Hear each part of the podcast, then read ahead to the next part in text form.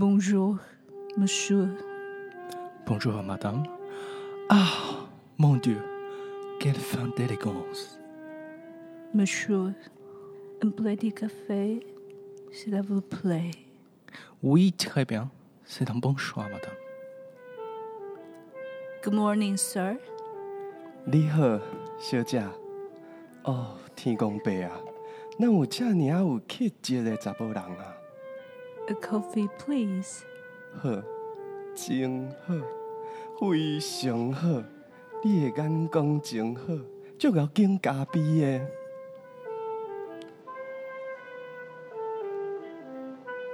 艺术家的 ESP，发现你的超感应能力。每个人都可以是生活的艺术家。那你的灵感从哪里来？从河的左岸来。那条河？大汉溪。让我们欢迎刚刚在大汉溪左岸演奏的长棍面包先生。挂山也好，还有肉桂犬，林鹤。你好，你好，你好，哎、欸，你很很好 Q 哦。还 哎、欸，我们今天呢，很真的很荣幸，我们邀请了我们节目的第一位来宾，我们的长棍面包先生。他为什么叫长棍面包呢？是他的乐器像长棍面包，还是他很硬？有多硬？哎、欸、哎，好，不能再转过去。来，我们来欢迎长棍面包先生。大家好，我是长棍面包先生。长棍面包先生呢，他平常呢是一个非常杰出的萨克斯风高手。哦。所以我们刚刚开头特别录了一点点，想象我们在那个巴黎河河，其实应该是河右岸，对不对？听说河左岸什么都没有，是吗？其实河左岸没有什么咖啡厅。那河左岸有什么？但是因为河左岸很有人文气息，所以其实长棍面包先生他花了，呃，你要不要跟我们聊一聊？你花了多少的时间在这个充满了人文艺术气息的巴黎？对，然后在那边学习。听说除了在巴黎之外，还待过维也纳，还是奥地利？维也纳，维也纳。嗯、对，我之前呃，要我在巴黎的时间是蛮早的，其实就是二零零五。到二零一零左右，uh -huh. 是是我真的生活在巴黎的时间。哇，那也蛮久了，五六年哈。对，那后来回来台湾之后，其实也都就一年大概会至少回去一次，待一段时间在那边这样子。对，嗯哼哼哼。那你要不要跟我们聊一聊？就是在欧洲留学，其实应该蛮多艺术家或者是一般的，就是说向往出国留学的人，应该也不少人把欧洲。当成是首选考虑，那为什么会是在法国？然后您的这个专业项目就是萨克斯风，那你可以不可以跟我们聊一聊？就是为什么你会选择在那边？这个其实说实话，如果聊的话，一集可能不太够。好，那我们开八集好了。呃，没有，我我觉得就是有关于所谓的学习艺术这件事情，我觉得欧洲有一个很令人向往的地方，就是呃，你要学的东西。不一定学校里面学到的是最多的，但是你只要走在街上，你都可以学到很多的东西。走在街上就可以学到很多东西，什么意思？例如说，我到巴黎第一年、第二年到巴黎的时候，我自己最惊讶的，心情上最雀跃、最惊讶的就是你到处都可以看到两百年以上的房子。哦。就是好像走在古迹里面，走在那个博物馆里面的感觉。对，而且实际上是这个古迹是还有在被使用的，就是它其实还是在你的日常生活的一部分，它不不是一个供在那边，好像只是让人家看而已。是，你是真的可以走进这个房子，然后你可以踩在那个。不知道几十年、几百年以上的那个地板啊，或者是墙壁，当摸那个墙壁的时候，你就可以真的感觉到那个历史、历史还有文化的传承跟累积。我我觉得这个它有很大一部分是我很向往在欧洲学习艺术的，或是学音乐的一个很大的心情。也就是说，当你走在呃街道上的时候，你都可以感受到一种呃过往的氛围，一直在这些建筑的墙面上。这样子散发出来。对，而且它不只是只是在这种好像就是没有生命的这些物体上面，它实际上是因为透过这种在生活上的延续，实际上是你走在路上的时候，你会觉得你好像真的就跨越了时空，嗯，然后可以感觉有一种穿越感，对不对？对对对对对对对。哎，其实我觉得欧洲真的有给人家这样子的感觉耶，就是你在不同的国家，然后你走在那个街道上面，好像真的，好像你就很容易去感觉到他们的文化的养分是怎么形成的。嗯。我记得我很多年，我在分享一个，是我曾经去过呃波兰，然后在华沙。那你知道华沙？就我以前认识华沙，只有认识肖邦。就是就认识，然后然后还有就是感觉华沙就是一个很冷，然后你知道吗？共产国家以前嘛，对。那后来第一次走在那边的时候，也差不多是十几年前。然后你走在路上，你会觉得哇，那个建筑好巨大。然后其实感觉就是有人跟人是有距离，因为它门啊，然后路啊什么都很大。可是你真的走在那边，你就会有感觉到那种好像。东欧那种冷冷链的那种感觉，跟你到了意大利，你走在那个意大利的那个石板路上，那感觉真的好不一样哦。因为在，因为我我去波兰有去了几个城市，然后华沙这个城市让我印象最深刻，就是它的旧城区。那它的旧城区现在非常的观光化，可是你在旧城区看不到任何的电线。就是他们都说，因为当初因为二次大战那个整个旧城区全部被炸毁，然后炸毁之后他们就重建，然后他们就拿当年的那个照片，真的就是百分之九十八，几几几乎乎是原样的重建。重建完之后，他们当地人就说，我们重建的时候，我们就把所有的管线都埋在地底下。所以你外面你看不到任何的那个什么什么小耳朵啊，然后什么那个网路的线啊，或者是那个那个灯，它就是保留那个原样。那它所有的东西都是就是等于地地下化，或是都埋在墙墙里面。因为我觉得我觉得这个很有趣，就是因为我其实后来也去维也纳念书嘛，待两年，然后我就有也有一点就是。你知道，就是下意识的会去比较一下维也纳跟巴黎两两个不同的城市这样子。然后呃，其实维也纳它是一个被炸毁过的城市，然后它有很多的房子是像像呃挂山一号刚刚说的，对，就是它是重建的，就是战后重建的。那跟巴黎很不一样的是，巴黎它其实是没被炸毁的。哦，对，就是当时德军要入侵的时候呢，巴巴黎人就是不想要他们的。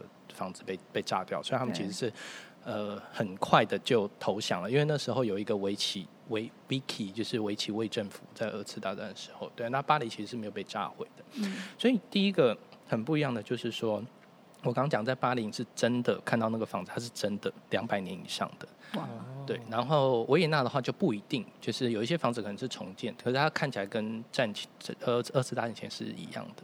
但是有一个很特别的地方是维也纳的旧城区啊，它里面我我去的时候我就发现，因为我们学校我在维也纳学校其实就是在旧城区最市中心的地方，然后它的那个路灯。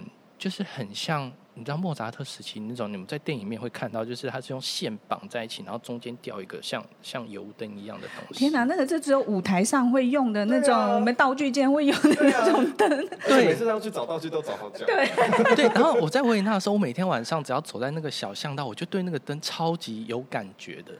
哇，虽然说那个灯现在是电呐，里面是电气画面，对，可是它的整个设计就是比照当时就是。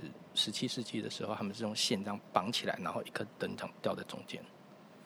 我觉得像这个就是把文化跟生活结合在一起。嗯，你看我们的台湾的建筑物，其实都什么都外加了，水管外加了，水桶外加了，网络外加，然后你一个墙壁转过去，外面你就只要只要从制高点往下看，全部都是线。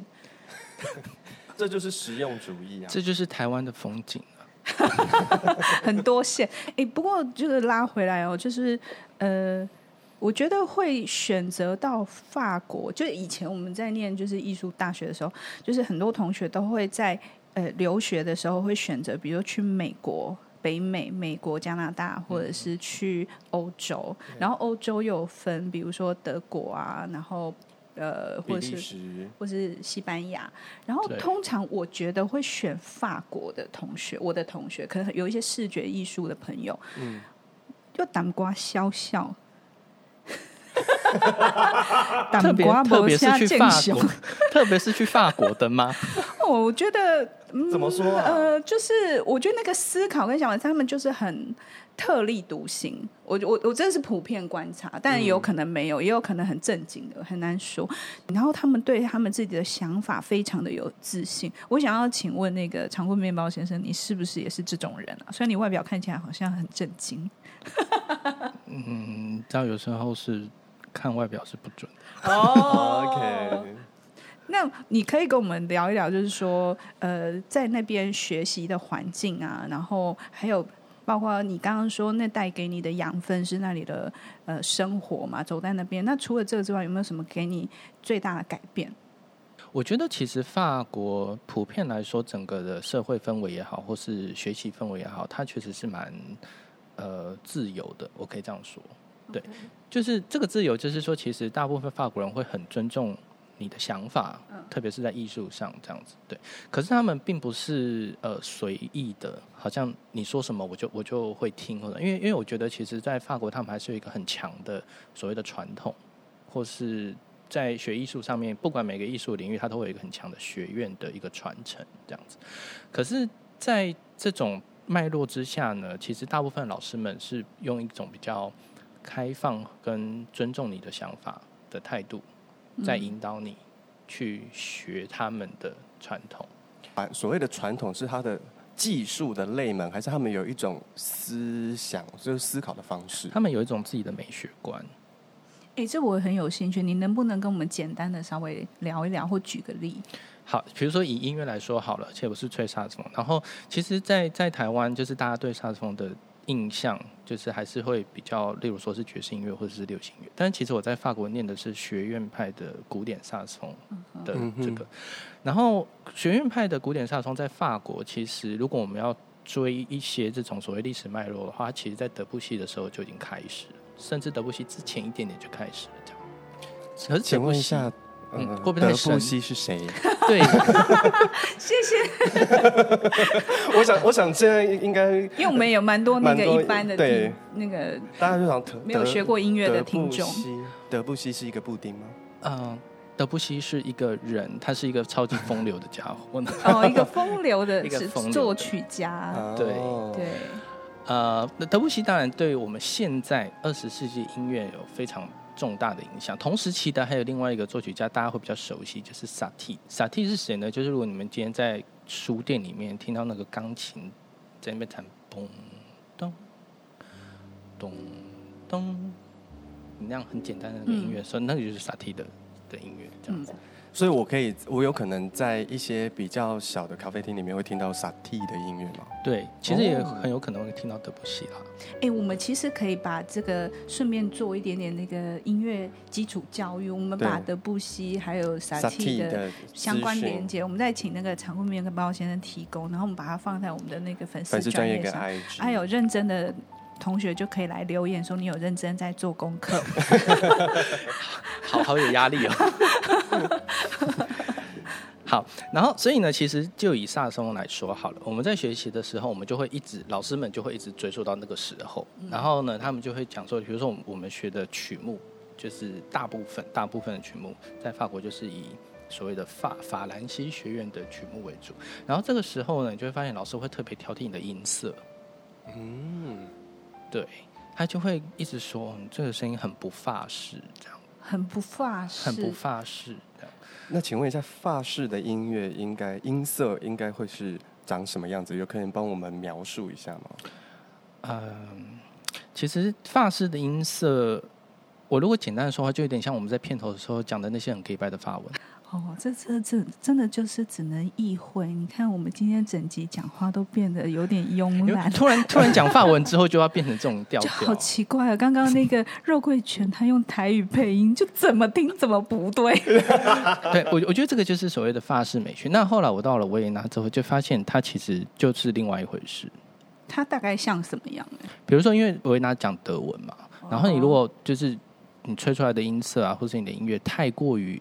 有气质、优雅的时候，uh huh. 呃，就是维也纳老师就会跟你讲说，呃，有的时候可以不用那么优雅，可以像坦克一样这样子。对，就是他说有时候你你的声音可以稍微肥一点啊，你的共鸣可以大一点啊，这样子。哎、欸，我觉得很有趣。呃，挂山一号，你看哦，就是他们音乐。音乐的老师在形容音色的时候，也是用了非常具象的说法。哎，你说肥一点，你要肥一点，你要瘦一点，你要清爽一点，你要你要你要你要有颗粒一点。我觉得这个这个在描述音色的形容上，我觉得非常有趣。哎，他就很有想象力，这样子。对，我曾经遇过，就是呃，比如说我们。其实我们在做运动的时候，不是也是吗？嗯，就是会用一些很抽象的形容词啊，像我的教练常常就会跟我讲说，比如说他要把那个臀抬高，他就说把腰把腰抬高，然后我就我想说腰到底到底要多高？然后他就用一个非常具象的形容，把你的菊花对着墙壁，然后我就立刻我就哎。就揪起来，他说：“哎、欸，哦，原来你是走这个路数的。Oh. ” 然后，但是他有跟我说，他说有一些人，你怎么跟他形容，他就没感觉，就是好好好，你就站直吧，你就是怎么样怎么样，就是这里九十度，那里什么几度这样。嗯，对，所以我觉得那种抽象的形容，这音乐真的是很抽象。对。对然后我们在音每次在做跨界工作的时候，音乐怎么样让它具象，这就是一个我觉得蛮好的一个方式哈。对。嗯，那我想要请问一下，就是大部分我们想到萨克斯风，真的我们就会想到，比如说纽奥良的爵士，对，对不对？我们会想到那种什么要来一杯红酒，然后深夜礼拜五晚上十点过后，然后播的音乐，美酒与什么？美酒与什么？对，其实好像真的，我我觉得我在认识常温面包之前，我。还真的没有很认真的想过，原来萨克斯风其实它有我们讲说那么学院派，就是有那么的，它其实有很多精致的部分。嗯，对，但因为哦，刚好其实我最近也在做这一系列的的一些活动，这样子，嗯、对，所以其实也是非常刚好，我就整理了这些脉络，这样，嗯、所以呃，我我觉得其实萨克斯风是。它是一个整个发展期还有诞生期都非常有趣的一个乐器。比如说，其实萨克斯风在爵士音乐出现之前，这个乐器就已经出现了。哦，所以它比爵士乐还要更早。对，它是一个比爵士乐还要再更早的乐器。哇哦，嗯，但是但是因为这一段历史的能够被留下来的记录，还有就是会很多人去研究这一段历史的人，其实是比较少的。嗯，因为呃，实际上这个乐器确实也是因为。爵士音乐，还有现代的流行音乐的关系，嗯、这个乐器才没有消失。嗯嗯嗯、不然的话，很有可能这个乐器就就不不存在了，到现在就不存在了。这样，对。可是因为爵士音乐是十，就是一九零零年代二十世纪一开始的时候，它才出现。它是原本就是在美国嘛，爵士。对，爵爵士音乐的发展一开始就是从美国开始，这样。它是从就是黑人黑、呃、黑人自己的南部对，就是黑奴他们自己的民谣，对对，因为其实爵士音乐它的，不过这刚好我是有点偷，我上个礼拜去听了另外一个老师的讲座，这样，他是一个爵士 在台湾的爵士乐大师，这样，OK，他他提到一点点，就是说，因为其实黑奴在当时的生活是很很辛苦嘛，嗯、所以他们其实心情是非常被压抑的，嗯，所以他们很需要音乐的抒发情绪的东西，所以爵士音乐一开始是先从黑人民谣开始，然后后来有加上了很多。比如说 ragtime 的元素啊，或是当时一些蓝调蓝调的元素，然后慢慢才发展成我们现在听到的爵士。嗯嗯。所以刚刚那个长工面包先生说，他最近在整理这些东西啊。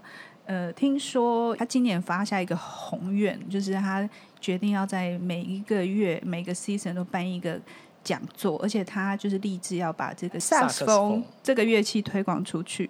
然后我们也都知道说，萨克斯风其实好像人家都说那个指法，你只要会吹直笛，你就知道萨克斯风的指法。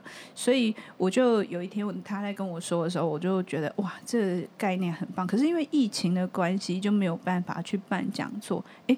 听说他现在把它整个线上化，哎，我上次就是挂上一号给我看了一下啊，常贵面包制作的那个线上化的课程的片段影片，我觉得天哪，太精彩了。Mon Dieu 可是我就好奇喽，因为因为像这一段时间，就是我们也开始在做 podcast 节目。如果大家可以想象一下，就是现在我们现场有呃三支麦克风，然后有一堆的线材，然后有很多的技术的问题。然后光第一集，如果大家有去听的话，就会发现，哎，呃，肉桂卷跟呃挂山一号好像仿佛在你的左耳跟右耳讲话。那是因为肉桂卷呢，当时设定错误，所以不小心把录音变成左右声道来录。哇！可是这是一个很高超的技术哎。但是是歪打正着。那那我就是我在接触新的媒体或者媒介的时候，会遇到很多技术问题。那这个有干扰，就是有困扰到你吗？或是它有让你造成新的想法吗？我觉得这是一个很有趣的心理状态。我我可以这样子形容，就是因为我我不晓得，就是一般大大众们对于所谓的演奏家有什么样的印象？嗯，这样子。如果说我们是。古典音乐的演奏家的话，其实就至少以我来说，我以前是比较不愿意接触所谓的新新科技。不不是说就是我会跟一些电脑音乐合作，或是电声音乐合作。嗯、但是比如说哦，真的要我用进录音室，然后录一个东西出来，或比如说像之前很流行的，每一个音乐家都要拍一个自己的 MV 啊，对，那个其实我之前是比较。心理上来说是比较不想要主动接触的，嗯，这样，因因为对我们来讲，我们我们觉得我啦，我觉得就是真正的实力还是你要在舞台上，你才会呈现的出来，或是你才有办法跟观众有一个最直接的沟通，connect，嗯，对，这样。可是因为疫情的关系，就变成说我不得不，我得要去接触他，所以我说实话，我大概花了一段时间去整理我的心理状态。我觉得这好像不是只有你的这个。状态，我觉得应该蛮多，就是艺术工作者在这一次疫情，因为演出暂停的关系，嗯、好像大家都开始重新在审视跟整理，我们要怎么样把我们的这个表演，其实表演艺术最珍贵的地方就是人跟人接触的当下，对对不对？可是当我们人跟人没有办法接触的时候，我们可以可以怎么样转换这个东西？要不要请两位来聊一聊？感觉，因为其实你知道吗？那个肉桂泉最近对器材也是，还就是它燃起我的器材魂。对，而且而且它，我发现它，我现在发现它是一个另外一个无底洞。对，真的。你跟两个男生。你知道，一刚开始决定要做 podcast，我那时候跟挂山一号提这件事情的时候，想的非常的简单。我就觉得，哎呦，录音机啊，拿就录一录就好啦。而且我们以前做演出的时候，也会上广播节目去录节目。但是当我们自己要实际下来做，当我打开那个器材清单跟他的预算的时候，我我印象很深刻，我就坐在面前电荧幕面前，我发呆了大概三分钟。那我想说，怎么会有这么多复杂的事情要处理？我的心路历程其实跟肉桂犬差不多，也是个无底洞。无底洞是后来才发现的，因为我我开始在做这件事情的时候，我原本也是想的非常的单纯，但但但我有一些想法，比如说第一个想法就是，如果我今天要把实体变成线上的话，我唯一第一个要抓到的 key point 就是不要让观众在看我的影片看三分钟就不想要看下去。哦，就是你会开始去思考，我要怎么样让观众持续的对我所说的内容是有兴趣，而且目不转睛这样子。对，我在做这个线上的这个东西的时候，一开始我遇到的问题就是。当我这个东西变线上的时候，任何人他都有权利可以在两秒钟之内就把它关掉。没错，嗯嗯、他就跟你去听一个现场的音乐会，或者是你去看一个实体的表演是不一样的。对，因为他走不掉。对，我们可以把门关起来，他顶多就睡着，但他走不掉。对，不然就是关门放狗之类的。对，对，所以，所以我的第一个遇到的就是说我如何要让我的内容。至少我自己都会觉得是有趣的。是，如果我把自己当成是一个一般听众，或是我设计的对象的话，是是是。然后当时我也想的很简单，就是说，好，那我我的当时器材超少的啊，我就是拿我的 iPhone，哦，然后。我我有买一个 Zoom 的头，它一个圆圆的麦克风头，然后把它插在我的 iPhone 上面。嗯，然后呢，我就想说，哦，这样应该就可以了吧？了这样子，对。然后刚好有一些朋友，他有一些不错的摄影机，他就借我这样子。嗯、好，然后拍的第一天呢，因为我请了一个朋友来帮我拍摄这个，然后第一天我们就遇到一个问题，就是如果我要吹又要讲的话怎么办？哦，所以你的影片里面你还有示范，你自己示范就是乐器的演奏，然后你还要解说。对，就是有几集的内容需要这样子，嗯嗯、对，不是每一集都这样。嗯、可是当遇到这个状况的时候，我们就卡住了。所谓的卡住是你会不知道该怎么切换吗？还是好比说，如果我要讲话的话，就一定需要一个类似像别在我身上的麦克风，一个收音，对，一个收音，收讲话声音。我就不能用我的 iPhone 放远远的收，这样我的声音就会不清楚。哦，对对对对。所以技术上就会出现问题，就是说，是是是那。一的是我们交换嘛，就是要很复杂，这样我这样子讲完之后，然后我再把它去把它拿去收我的乐器。对。另外一个就是我就要想，我就需要有另外一个 device，然后可以同时收我的声音，这样。所以无底洞就开始了。这时候就很需要有干爹，对，或是干妈。一来就是需求的需要，你会开，我们会开始去添，就是想要看更多的器材，对，跟设备。然后问题就来了，当你在看设备的时候，你就会觉得六百块的麦克风架跟一千五百块的麦克风架，我到底该选哪一个呢？没错，可是我觉得你们男生就是对这方面的比价，就像有一些男生就喜欢拍照，然后那个镜头就是越买越豪华，然后或者是什么？对我我我我承认，我在这个过程当中，我才意识到一件事情是，当我们平常在靠北女生就是买包啊、买买鞋子、买口红，为什么口红要那么多支颜色？那颜色不一样啊，就看起来都一个颜色，就是红色啊，色号不一样就是不一样。对，但是。当我在看这些器材，跟我在摸这些器材，跟组装这些器材，你们可以问挂山一号。我第一天在装的时候，我显得异常的兴奋。他真的就是好像丢高一样，你知道吗？就是那个超 hyper 的。可是就很好玩呢，你就会对那个器材就是越越玩越上手，然后你就会越想要。对，而且我觉得那个心理状态就是说，你知道这个器材它可以成为你对未来的一部分。对，就是、对，我们要不要开一集？我们要不要开一集？就是男人脑跟女人脑的差别，在关于购物这件事情上。我觉得这一定会很有趣。我们来邀请一些男生跟女生一起来讨论这件事情。对，第一次那个肉桂犬在装的时候，他还指指教我一番，说你这样收线，我跟你说，灯光设计看起来都会都会生气。我说好，慢慢那那你收你收，都给你收。但是你有没有发现，我我我觉得我我发现好像我们的听众大部分都是女生比较多哦，所以我觉得你们也可以去，好像是我有男生朋友在听，对，然后那我也觉得就是女生的听众们，你们可以去观察你的男生朋友或男朋友或老公，他们在什么时刻会显得异常的兴奋，宛如你在购物的时候，嗯，刷 IG。还好吧，哦，IG 的美女图吗？对啊。哦，我觉得，我觉得是在没钱的状态下吧。那有钱是，就是我的意思说，没钱他才会，因为刷 IG 是不用钱的事情。哦，你说如果要在消费的时候吗？就通常都好像是很大比，例如买车。我觉得男生真的不买则已，一买那个砸下去的钱都没有在客气的耶。其实是表示我们，你们两个干嘛？你们两个干嘛？心虚的。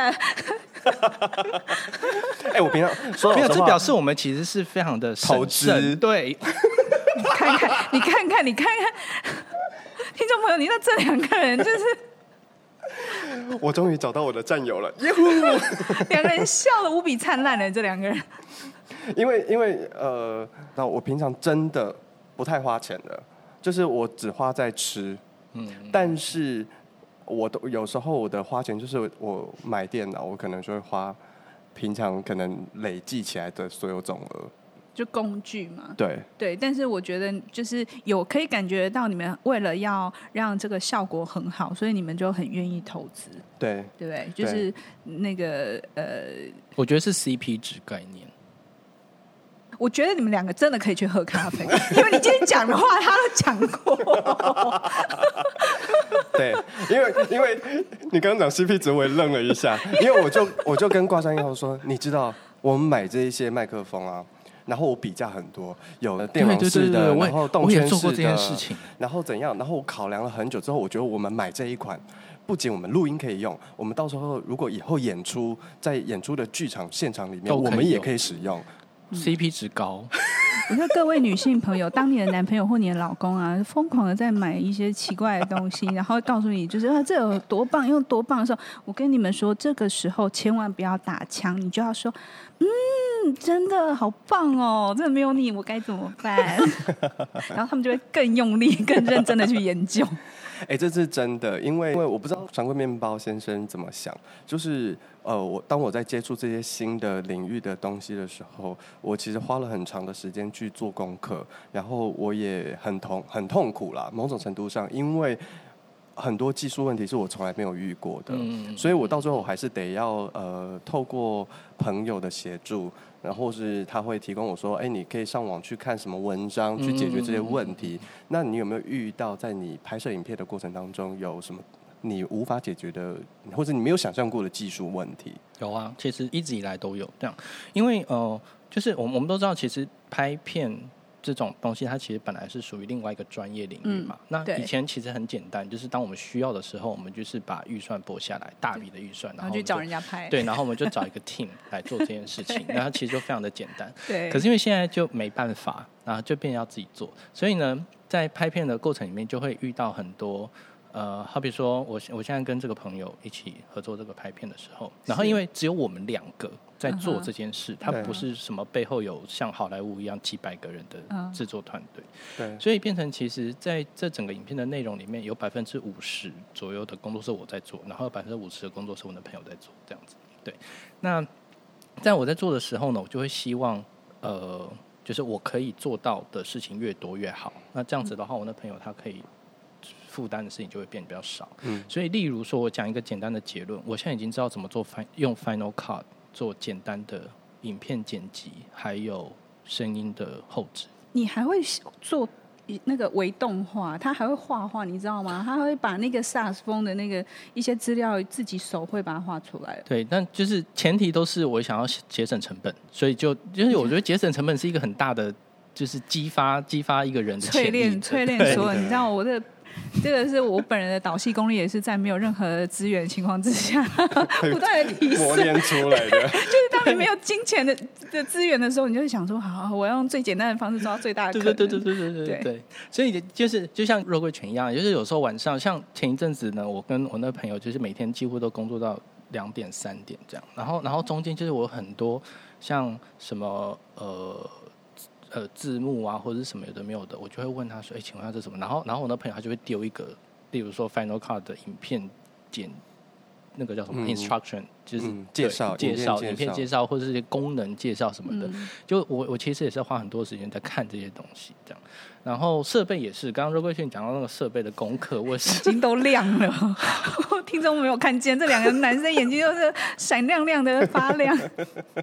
我以前对那个什么录音机啊，它有什么规格什么，就是一概不知这样。对对，但是现在现在就是我会我会看，而且我会知道。而且当你在做呃纯表演者好了，其实这些真的跟你无关。对，你就觉得说，我就把戏演好，或者我把音乐吹好、表演好，这样就好了。其他的专业交给专业的来做。没错，没错，对。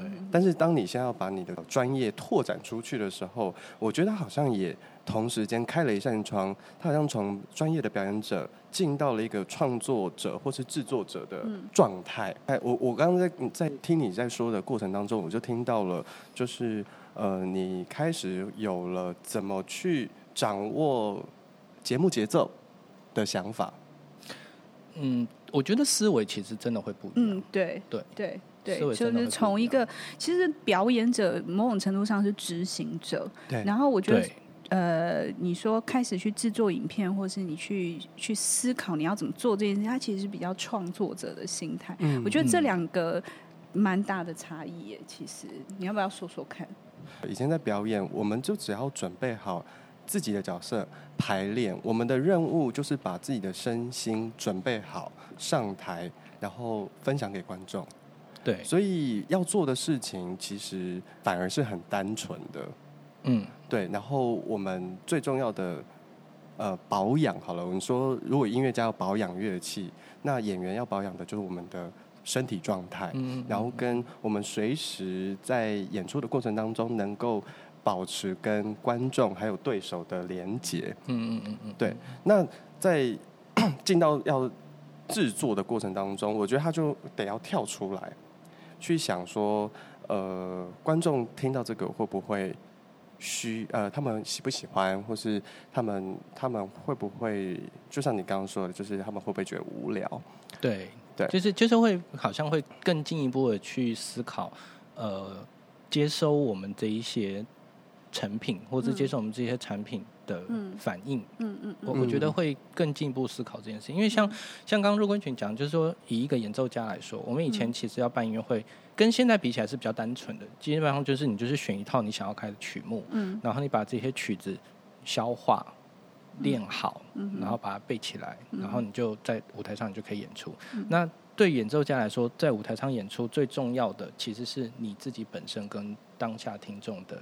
的一个连接，这样子。是，但是这个连接是透过以前的人创作出来的作品，对，然后来连接这件事。可是我觉得现在当一个比较有一点点沾到所谓的创作边缘的时候，比如说我现在回去练一些以前的曲子的时候，我会更可以用这个作曲家他在创作的时候去猜测他到底想要说的东西是什么，对，会更进一步的去。去看这个这这个部分，也就是说，你现在呃，因为有了这一次的经验，你更能够去呃揣想或是同理当时作曲家在创作的时候，在音乐上面想表达的呃东西吗？我觉得更容易可以有共鸣吧。以前的话，可能会有时候会有一个界限在，因为毕竟我觉得现在对音乐。界来说，有有一个东西还蛮壁垒分明的，就是你是一个作曲家，或是你不是一个作曲家。嗯，但作曲家很明显就是一个创作，永远都是创作的部分，这样。然后演奏家的话呢，就是永远就是执行方，就像刚刚挂山一号讲的，就是作曲家把东西弄出来了，然后我们花时间去消化它，我们在舞台上呈现这样。如果是演奏家的话，在理解作品的时候，你就可能会需要很大量的，比如说研究啊，或者是要看很多的文献啊等等之类的。嗯。但是现在我的话反而会比较直，更有一种直觉观，嗯，去 touch 到，呃，哎，这个作曲家当时是不是想要搞笑一下，在这个地方是不是想要搞笑一下，嗯、就是会更直觉的，嗯，可以感觉到这件事情。它会开启你的在。表演上会把你拉到另外一个层次，有一点这种感觉。对，嗯、我非常同意，因为这两个东西其实它的那个 mindset，它的那个思维其实蛮不一样的。嗯嗯，当你是创作者的时候，其实你想的，但有一部分创作者他是在想我要表达什么。那我，但是我觉得不同的层次的时候，你就会想我要跟观众连接什么，我要、嗯、我要怎么样把。这个我想象的东西就是完整的传达给观众，可是这在这个同时，你又要你的 team 或是跟你一起工作的人的那个 mindset，就是那个方向跟目标要一致，所以其实你的思考的方式就会变得更多。没错，对，对。感觉好像是从一个呃很有能力的划船的人，划船手，变成一个船长，嗯、可以这么说吗？可以，就是你，你可能要能够判断。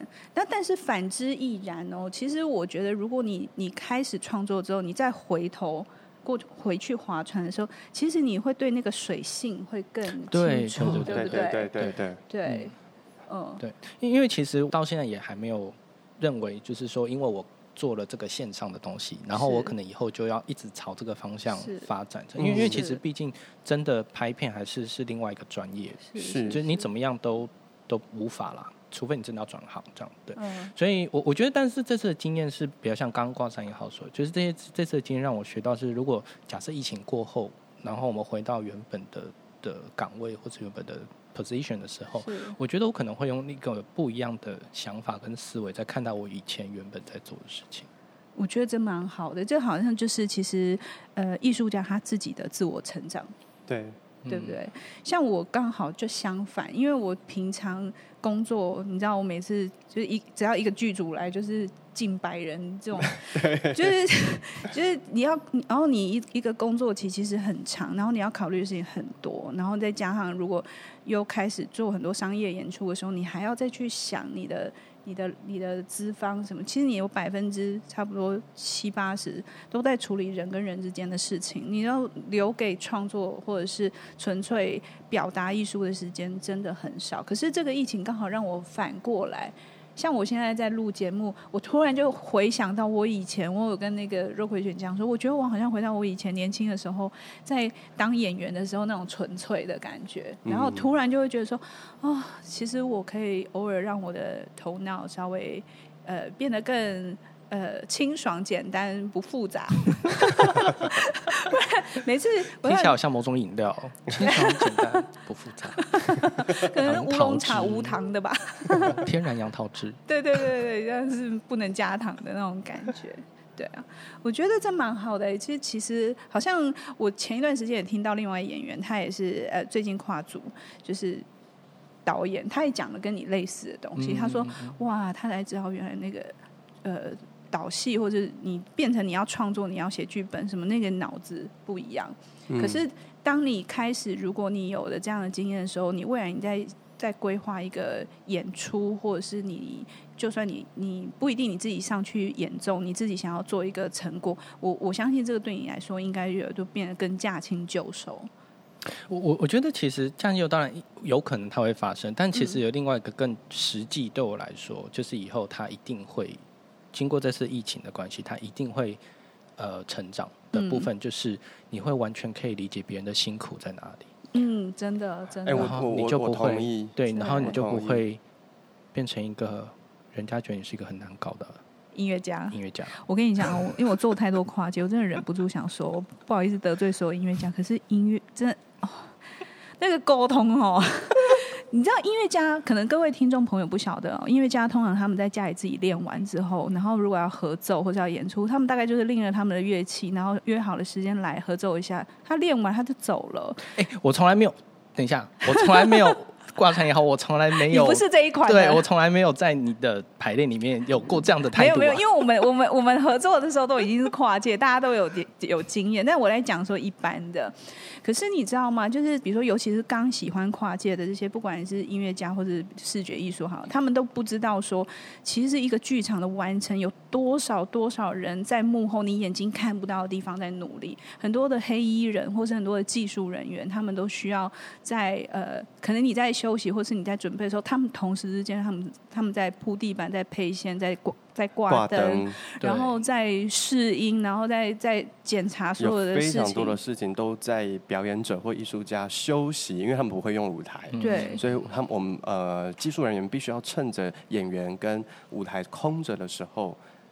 开始工作，然后可能每天早上可能九点进剧场，然后十点才离开。离开之后还要在外面开会，然后更不要说如果是做设计的人，就不断的调整跟修改。所以我们进剧场的是 schedule 其实非常的紧密，而且是不不容许出差错。这个时段几点到几点要干嘛就是干嘛。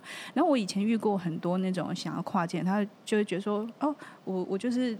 睡饱吃饱来啊！嗯，现在调灯干嘛？我现在来来来试我的音啊，然后就硬卡就卡进去了，这样子。这个我可以理解，因因为其实过去几年我也就是有，遇过就是有机会 可以参与一些剧场的制作，而且我自己本本身是制作方这样子，对，所以所以我就也就是因此学到非常多你们刚刚讲的那些事情，对，例如说便当要是迟到二十分钟，我就会大发雷霆。对，因为你如果没有处理好，后面的那些 crew 就会大发雷霆。对，就是我我之前遇过一个状况，就是那个就是我们抠便当的时间抠错，然后就便当就是硬生生迟到了二十分钟。哇，很可怕！二十分钟很可怕，因为你。没了这二十分钟，你接下来所有的东西不是不是不是只有不是只有 delay 二十分钟，两个小时。对，嗯。然后如果还加上你原本 schedule 是满的话，你就你就会发现一件事情，就是你原本以为九点钟场馆关门的时候你可以结束的事情，是你现在可能十点都没有办法结束。对，嗯，对。然后大家你知道，就进剧场分分秒秒都是钱。没错。